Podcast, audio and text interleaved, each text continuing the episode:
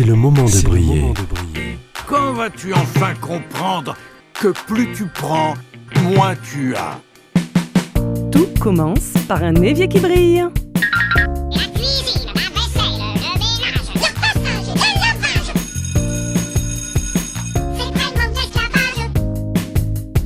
C'est pas le fait de le faire, c'est le fait d'y penser, c'est ça la charge mentale. Il y a une responsabilité citoyenne de s'occuper de soi avant de vouloir s'occuper des autres. give and be given. C'est le moment de briller. Une émission présentée par Alexandra Codine. Il est parti. Elle s'est envolée. Ils sont au ciel. Tous ces sous-entendus poétiques et romantiques semblent parler de voyage. Et si le voyage commençait sur Terre? Et si mourir pouvait se préparer pour ne laisser derrière nous que des affaires au clair avec soi, avec les autres? Aujourd'hui, à mon micro, j'ai le plaisir de recevoir Carmen Jean-Baptiste, autrice du livre Death Cleaning 100% bio, pour qui les techniques de désencombrement se mélangent avec joie aux histoires de famille, au bien vieillir, au grand voyage, celui qui nous conduit vers la mort. Bonjour Carmen. Bonjour Alexandra. Alors aujourd'hui, experte en desk cleaning en France, vous avez été avant cela une femme curieuse qui adore se former. Vous avez ainsi étudié la réflexologie, la naturopathie, vous avez travaillé comme organisatrice de séminaires bien-être, mais à un moment donné, vous avez eu besoin de plus de sérénité. Et un jour, vous découvrez les livres de Margaretha Magnusson, L'art suédois de vivre et de mourir. C'est une révélation, d'autant qu'à ce moment de votre vie, vous étiez coach en rangement, formé par une célèbre home organizer, la Fée du Tri. Vous découvrez et décidez de développer cette activité épanouissante pour vous, car vous n'avez jamais eu de problème, au contraire, avec le secteur funéraire. Vous découvrez le desk cleaning, c'est bien ça? C'est exactement cela, la description est parfaite. Bon, je n'ai rien à ajouter. Et pour vous, parler de la mort, c'est parler de la vie. Euh, Absolument. Absolument. et Quand on a conscience qu'un jour nous partirons, évidemment, ça, ça, ça nous fait voir la vie d'une autre façon. Alors c'est ce livre qui a tout déclenché, est-ce que vous pouvez nous en parler?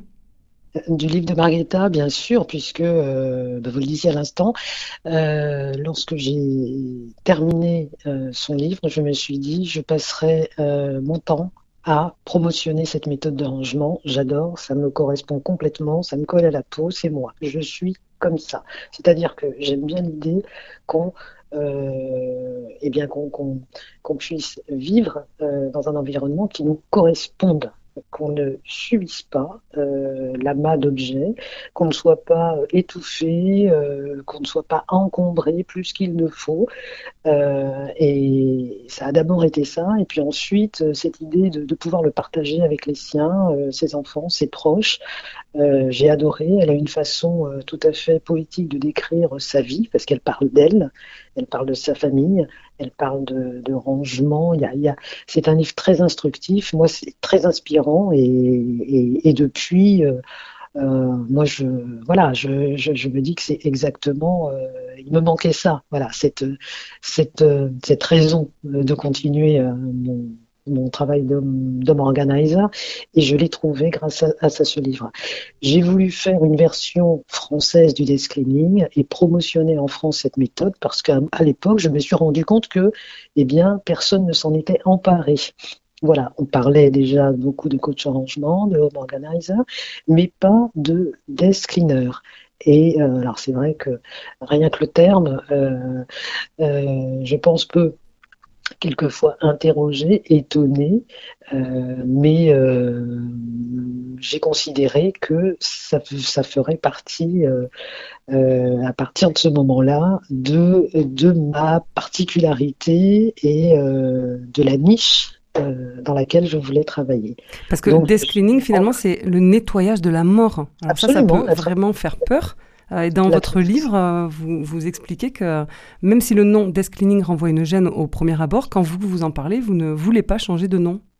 Non, non, absolument pas, parce que sinon, bah, non, mais à, un moment, les mots sont importants. Il faut nommer les choses comme elles le sont.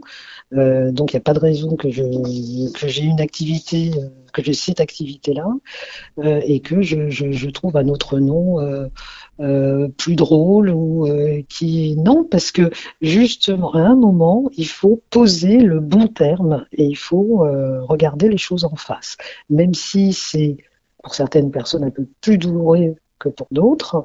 Une fois qu'on a fait l'effort de se dire bah, je vais aller voir par curiosité ce que c'est, on se rend compte qu'en fait il n'y a rien de triste et qu'on parle effectivement beaucoup de vie là-dedans. Alors Donc, finalement, rapport- le ménage de la mort, le desk cleaning, c'est quoi? Et à qui est-il destiné? Alors, le desk cleaning, exactement, c'est une euh, méthode de rangement qui est euh, d'origine euh, suédoise. Euh, il s'agit d'un processus qui est assez, qui peut être assez long, plus ou moins long. C'est suite généralement une prise de conscience. La prise de conscience qu'un jour, eh bien, nous ne serons plus là. Nous, partirons. Et que tous les objets qui nous entourent, il va bien falloir euh, leur trouver une nouvelle destination. Il va bien falloir en faire quelque chose. Une fois qu'on sera parti, euh, tout le matériel, tous les objets, les vêtements que nous possédons, eh bien, que deviendront-ils? Les objets ont une charge émotionnelle importante, plus ou moins importante en fonction de euh, la façon dont on a pu les acquérir, la personne avec qui à l'époque on a pu les acquérir, des situations diverses, plus ou moins heureuses. Aujourd'hui, la question qui se pose, c'est est-ce que j'ai encore besoin de ces objets? Et le jour, si oui, tant mieux, sinon, qu'est-ce que j'en fais? Et puis, si jamais je devais euh, partir, euh, alors moi je ne le souhaite à personne et l'idée c'est pas de on fait son desk cleaning, ça veut dire que euh, que c'est la fin. C'est pas ça du tout. À partir du moment où je, je fais mon desk cleaning, il y a, eu- il y a l'idée d'une libération, il y a l'idée de, de, vivre dans un environnement qui nous correspond et surtout de se dire est-ce que c'est pas le moment pour ces objets euh, eh bien, peut-être euh, d'être utilisé par quelqu'un qui en aura vraiment besoin. Donc, je fais ma petite enquête autour de moi, j'interroge mes proches, mes enfants, etc. Et je leur dis, voilà, est-ce que par hasard, euh, cet objet qui est sur l'étagère, ce livre, ce meuble, est-ce que par hasard, eh bien, tu ne serais pas heureux de le récupérer? Voilà, aujourd'hui. Et, euh, et ça peut ouvrir, euh, et ça peut amener des discussions très intéressantes. Moi, je, je, en fait, c'est c'est vraiment ce que, ce que, ce que j'adore dans cette activité, c'est que euh, alors, vous ne m'avez pas posé la question, mais j'entame déjà, euh, j'entame déjà la suite de notre, de notre discussion.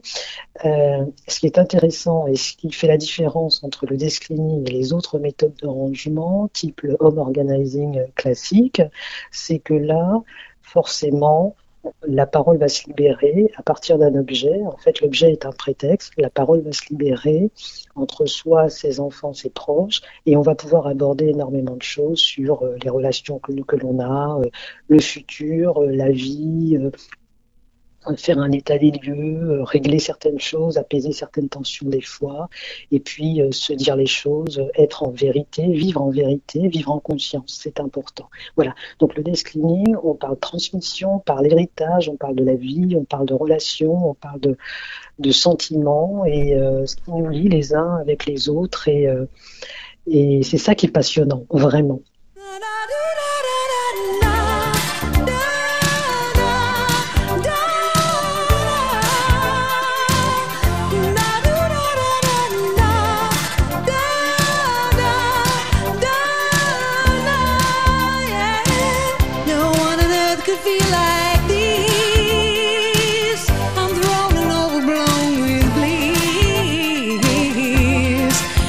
Into an angel laying with my heart yeah.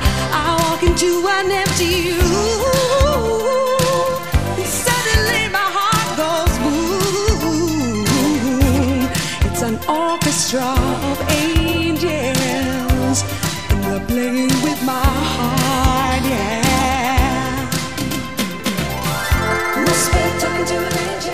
Must be an angel. Il doit y avoir un ange. And playing with my heart. Et il joue avec mon cœur.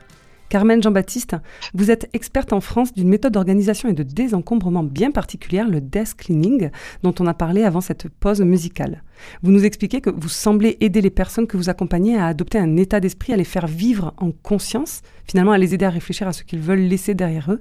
Mais comment se passent euh, vos coachings en fait? Comment se passent vos séances? Eh bien, il y a autant de séances que de, personnes, de personnalités. Aucune séance de desk cleaning ne se ressemble et c'est là où, euh, où- c'est là où l'activité est tout à fait merveilleuse. Aucune journée ne se ressemble. On me contacte, on trouve mes coordonnées. euh, Bien sûr, on me contacte par téléphone, par mail. Je demande à ce qu'on m'explique exactement quelle est la demande. J'ai besoin de comprendre la situation, la situation familiale. Euh, ensuite, je me déplace ou pas une première fois. Je propose un devis. Le devis est accepté ou pas.